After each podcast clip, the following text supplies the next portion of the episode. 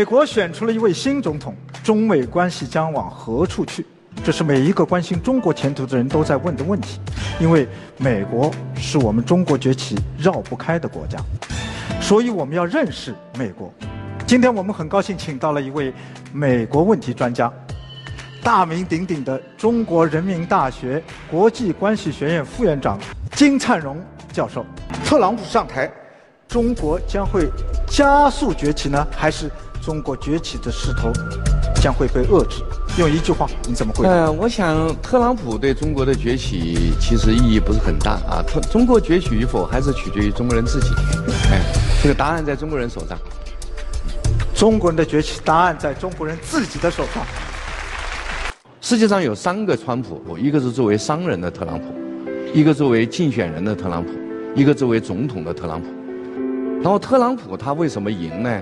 他是非常有意识的选择了这个裂痕的一个一边，就是选一边。他不是做这个全民总统就两边都抓，他不是，他就选一边。他选的什么呢？中下层。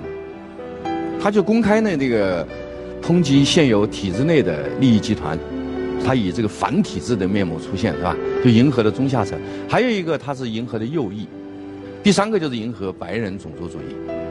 要从政治策略上讲，这是非常聪明的办法，因为这都是多数。哎，所以社会分裂，然后有一派的愤怒情绪很强大，这一派人又多。特朗普先生，他的历史定位啊，应该是一个造反派英雄，而不是革命领袖。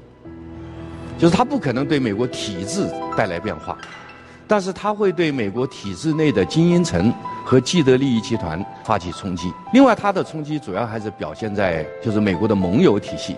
今天世界大概有六十个左右的国家是属于美国的盟友，然后他们的整个这个国家战略啊是建立在美国的保护下面的。结果现在美国说我不想保护，你们自求多福吧。这个时候，他们那个这个定位就有问题，知道吧？所以对美国的盟友体系有冲击。第三个可能是对美国过去主导的叫全球化过程有冲击，哎，因为特朗普先生他很明确，他是要美国第一，而不是世界第一，是吧？然后呢，经济优先，美国第一，经济优先。我看网上有好事之徒啊，把那个特朗普先生的主要政策主张跟咱们小平理论进行了比较啊，发现他学小平理论学得非常好。就是国内问题优先，国内问题当中经济发展的优先，发展是硬道理。国际上呢，不要什么推广民主、搞意识形态，要去意识形态。另外呢，就是减少国际责任，也就是小平讲的韬光养晦。哎，这个 非常符合小平理论。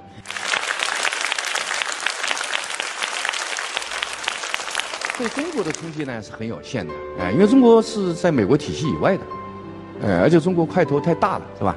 中国十四亿多人，这个我们自成体系，这个所以我们跟他体系没关系，或者关系不大，呃，所以对我们冲击较小啊。另外就是中国非常能干，所以中国人呢可以淡定，啊。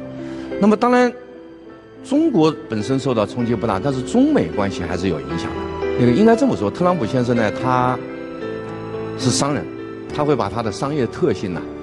这个带到他的执政理念里边啊，就是特别重利益，特而且是特别重经济利益。他最重视的叫 money money go my home，知道吧？就是把你的钱变成我的钱，这是他最重视的。那个，他现在对中国有点意见，就觉得中国人赚了他的钱，抢了他的工作啊。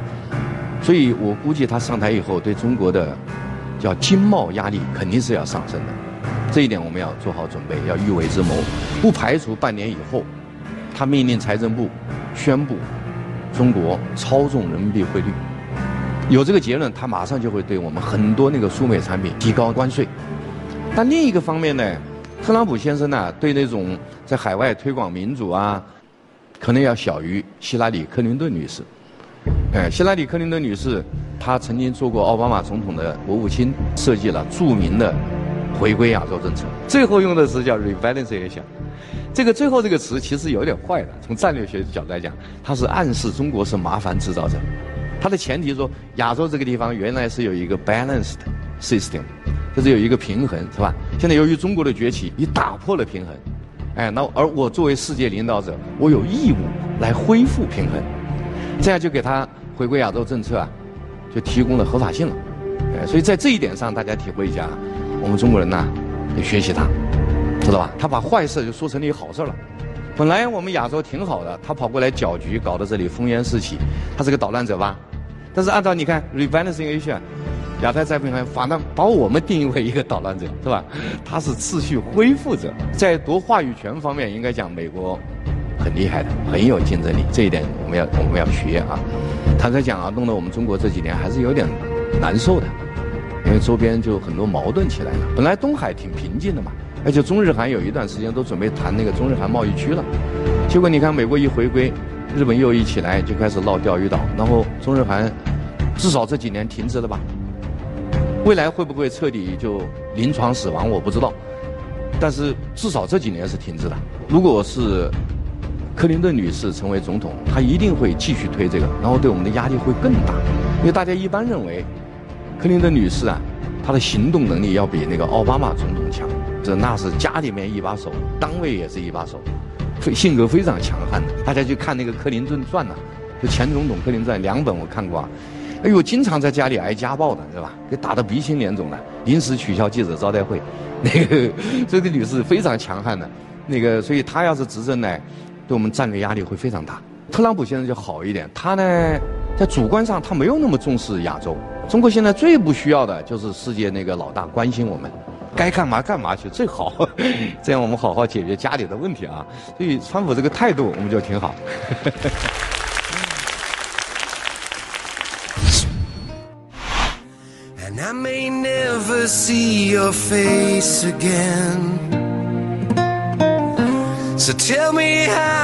二零一六年是一九九一年以来二十五年以来最乱的一年，就出现了很多意想不到的事儿。专家的预测都错了，出现了一个特朗普现象，这是谁都想不到的，是吧？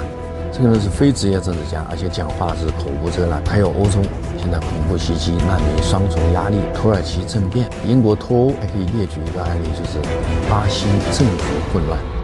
这个乱象后面直接原因三个，就是世界经济不好，合作意愿就没有了。第二个原因就是大国关系不好。俄罗斯因为乌克兰、叙利亚问题跟欧洲、美国不好，我们因为东海、南海问题和日本、美国不好，大国关系不好，影响国际合作的质量。国际合作的关键是大国合作，小国合作有意义，但意义不大。第三个就是恐怖威胁问题，这三大原因啊，经济、大国关系、恐怖威胁是世界乱象的直接原因。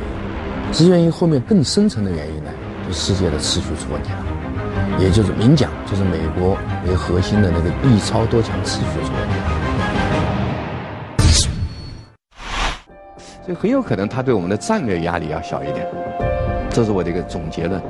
经济压力会大，但是战略压力会小。哎，可是对我们中国来讲呢，我们中国经济力力量相对比较强，处理经济摩擦我们不是很害怕。现在全球生产力过剩，谁有购买力谁老大啊！所以中国真是有购买力，真的能能博弈。哎，所以经济压力我们不怕的，但战略压力呢，我们比较麻烦。特朗普恰恰是突出经济压力还是？减少了战略压力，他的执政呢，其实对中美关系还是比较有利的。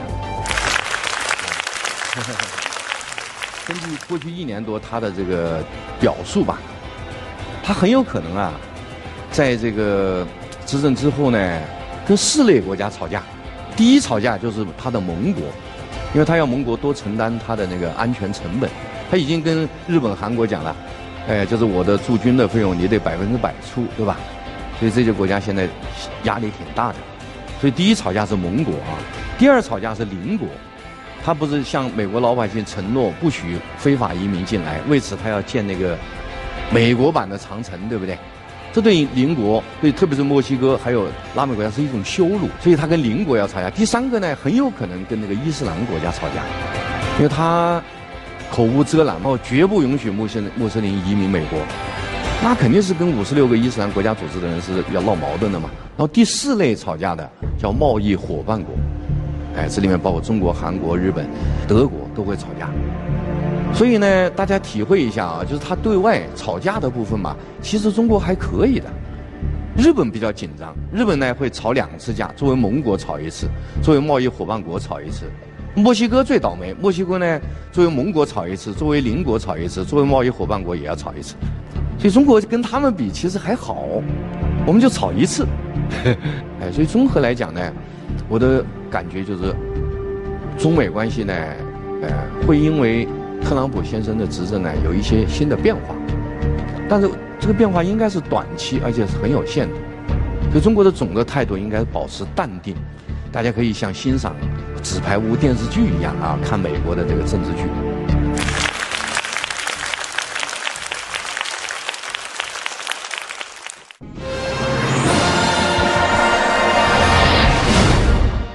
理解今天中国崛起的关键呢，就是中国也工业化了。哎，我认为当今世界最伟大的事实，就是中国也工业化了，这是不得了的一个事实。而这一点呢，坦率讲，我们绝大部分知识界人士是忽略的。哎，制造业，我认为是全部现代文明的力量来源。有强大的制造业，一定有强大的军事，有强大的军事，才有资格成为世界的领导者。在金灿荣看来，制造业是立国之本、兴国之器、强国之基。在工业化革命之前，西方在军事和经济上的效率远不如东方，但大机器的使用使得这一切发生了逆转。一旦蒸汽机出来，把地下的化石能源煤炭变成地上的动力，那这个经济效率就是传统的这个手工劳作几万倍、几十万倍。军事上呢？通过这个大机器生产，它可以生产非常复杂的武器系统啊。这个时候，它跟农耕民族的冷兵器相比啊，坦率地讲，那不叫战争，那叫单方面屠杀。坚船利炮轰开了古老封闭清王朝的大门。随后，经过晚清和民国政府的努力，中国渐次引进工业生产，但未形成系统的工业化。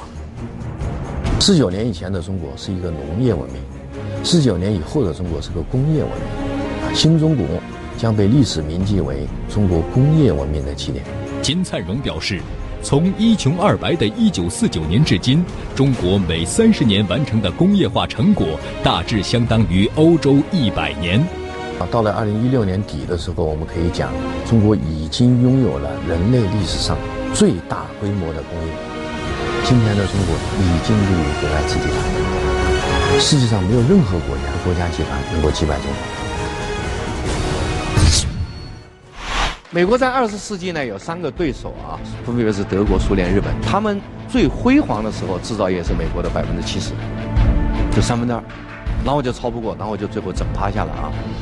咱们中国啊，一零年悄没声超过美国了，然后呢，同年发电量超过美国，这是不得了的。很多年以后，中国完全崛起，我们会回过头来肯定，二零一零年是一个转折年，因为这一年中国的制造业总量超过美国。咱们中国知识界啊，还有舆论界，坦率讲，那一年是有问题的。那一年集中在一个问题上，说中国的 GDP 超过日本，那个东西是一点不重要的，重要的是制造业超过美国。可是我们没怎么讨论，视野知识都不够，说明这个问题。那个中国知识界，我觉得多数人呢，其实还是生活在农业文明时代。就中国已经进入工业文明了，他们还生活在农业文明时代，是吧？这是现在一大问题。所以，我们的理论就落后于实践嘛，它无法解释实践，而且经常拖后腿。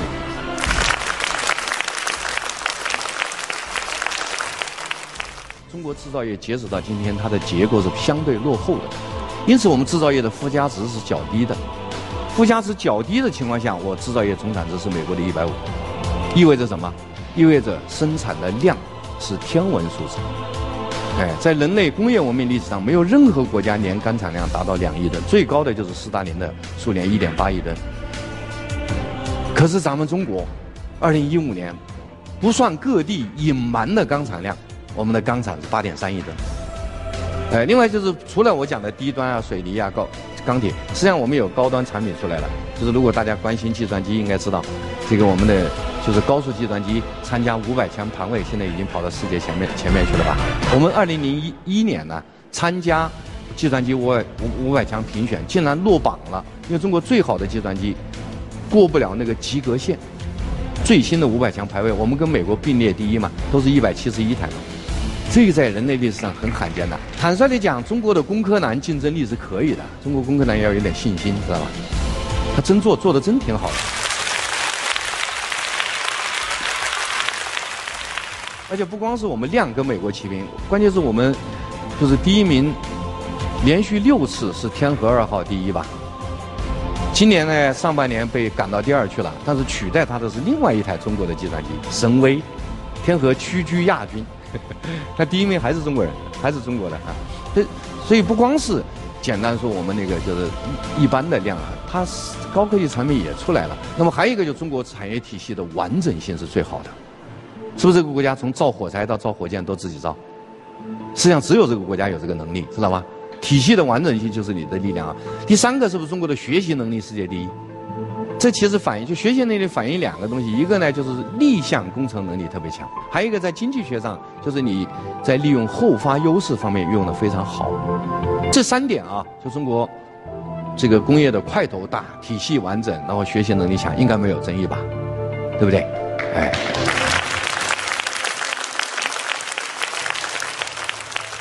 这样呢，就中国的就工业化，我认为就成功了，而且就是基于这三个事实，我们不怕任何国家啊。当然，展望未来，我们中国不能满足于这个，我们还得搞创新。我个人认为呢，中国创新能力是可以的，只不过现在时候未到而已。哎，我给大家一个证据啊，就是现在网民呢都把李克强总理叫做超级推销员，对不对？克强总理到哪就推销三个东西，一个是高铁，一个就是特高压，一个就是这个三代核电。好像克强总理推销的还是有成果的。比如说，我们给英国建那个叫新克利核电站，是吧？另外还要给英国未来建高铁，所以网上是不是有好事者就模仿以前的那个呃段子，说英国首相给英国女王汇报说老佛爷洋人给我们修铁路来了，是吧？这是一百年前，这是一百年前我们李鸿章向。慈禧太后汇报的啊，现在重演了，知道吧？这说明中国的那个进步嘛。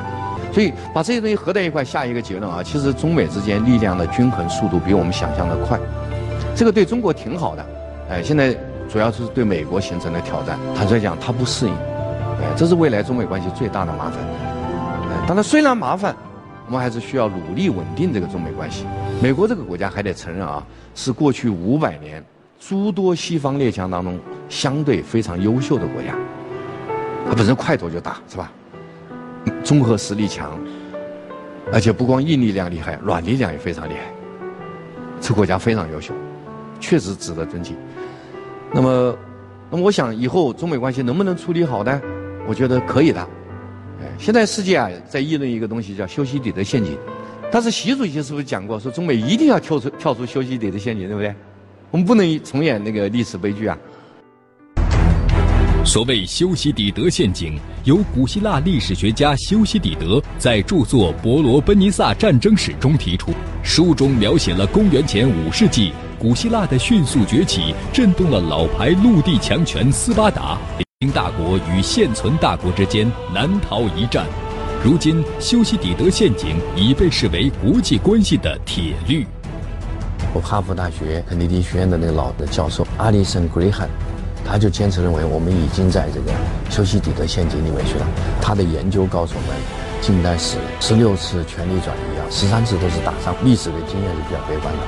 二零一四年一月，《世界邮报》创刊号刊登了对习近平的专访，针对中国迅速崛起后必将与美国这样的旧霸权国家发生冲突的担忧，习近平表示。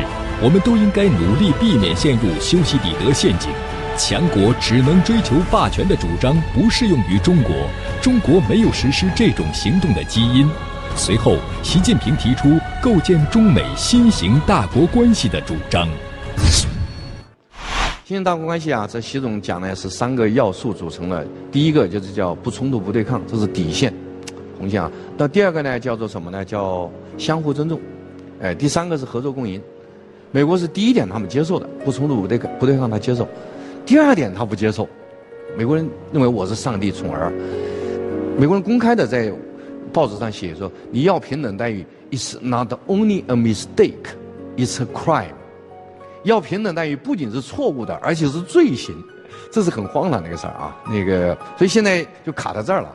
合作共赢呢，有有一些，比如说气候变化，双方是合作的吧，而且是共赢的吧。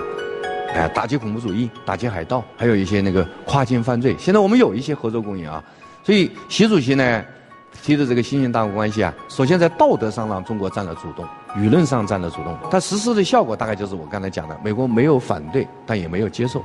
但是我想习主席那个决心呐，也是中国的决心，就是我们一定要跳出修昔底德陷阱，我们不能最后卷入这个首生大国与新兴大国的恶战。这一点啊，所有人必须接受，因为中美两国都是核国家。我们是有能力彻底摧毁对方的，所以中美真的不能打仗。中美打仗的结果就是人类没有了，人类历史就结束了。所以这个东西想都不要想啊！所以无论如何，两国的精英一定要有这种共识，这个不能把关系搞到那个程度。有没有可能跳出来？我个人还是比较乐观的。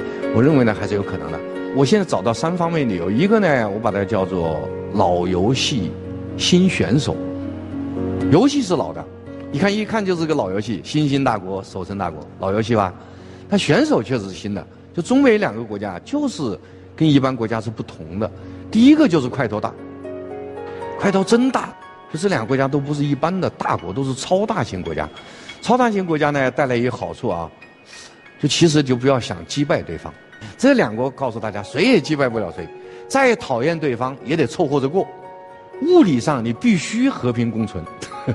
另外，这两个国家都是文明型国家，不是标准的 nation state，不是标准的民主国家。民主国家主要是血缘是比较单纯的，这两个国家都是多元化，非常复杂，所以呢，只能靠这个文明认同来拢到一块儿。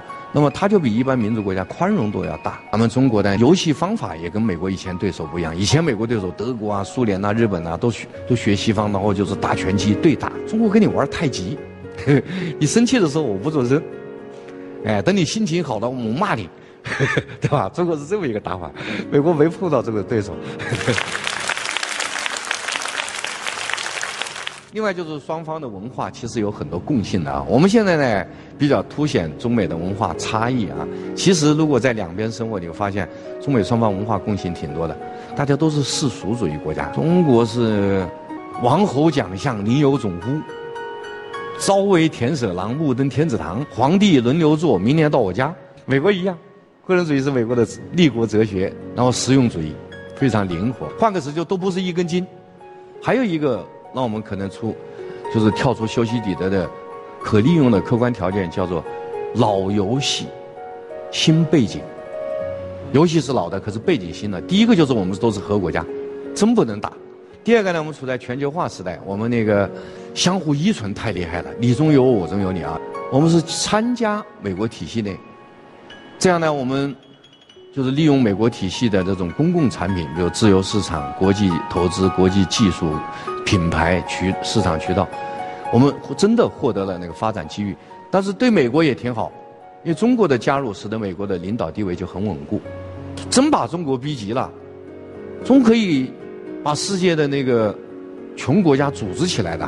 中国是天然的丐帮帮主，那美国是吃不了兜着走的，这一点一定要清楚。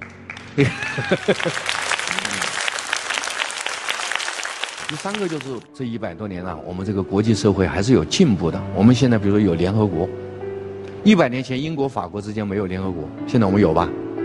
现在国际法比以前要要要要有更刚性。另外就是美国主导的二十世纪国际关系啊，比。欧洲主导的十八、十九世纪国际关系还是要文明的多。哎，以前我要崛起，我一定要欺负周边国家，把他们变成殖民地的。现在不用了，现在就是我们把产品做好一点，我把市场占了一样啊。它实际上这个收益更大，成本更低，这是进步啊。这些东西合在一块儿，我们之间虽然以后矛盾很多，战略差异很重，新问题很多。但是呢，如果把我讲的三方面情况用好，老游戏新选手就是我们这两国的特性用好，还有这个新时代的东西用好，还有历史的遗产用好，就中美跳出修昔底的陷阱的可能性还是很大的。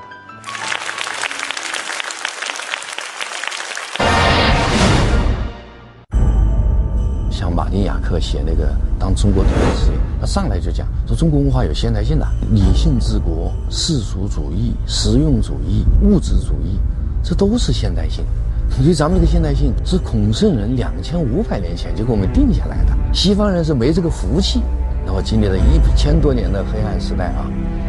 后来出了启蒙运动，出了康德这种人，康德被叫做欧洲的孔子嘛，康德完成了同孔子同样的功能，就告诉大家，上帝归上帝，世俗归世俗。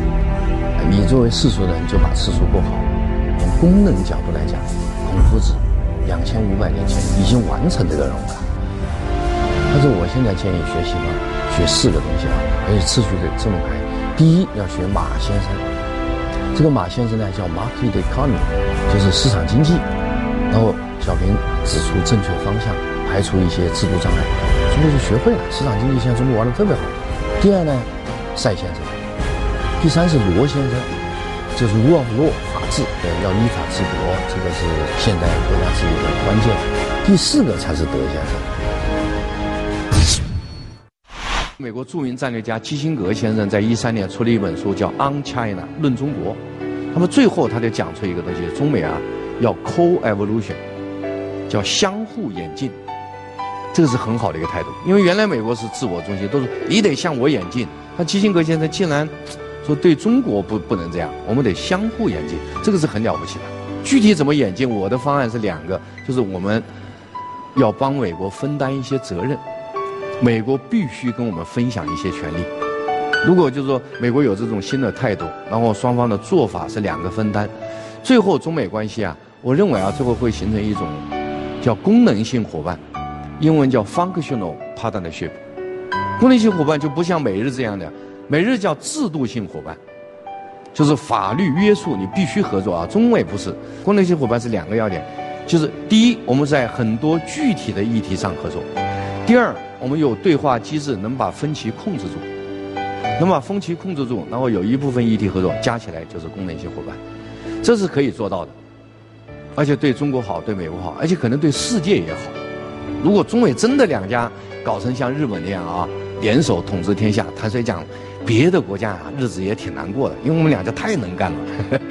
别的国家其实那个空间就非常小。我最后下个结论啊，那面对这个新的国力发展啊，我们必须承认，就是它会带来一些麻烦，包括战略不信任，包括新问题啊。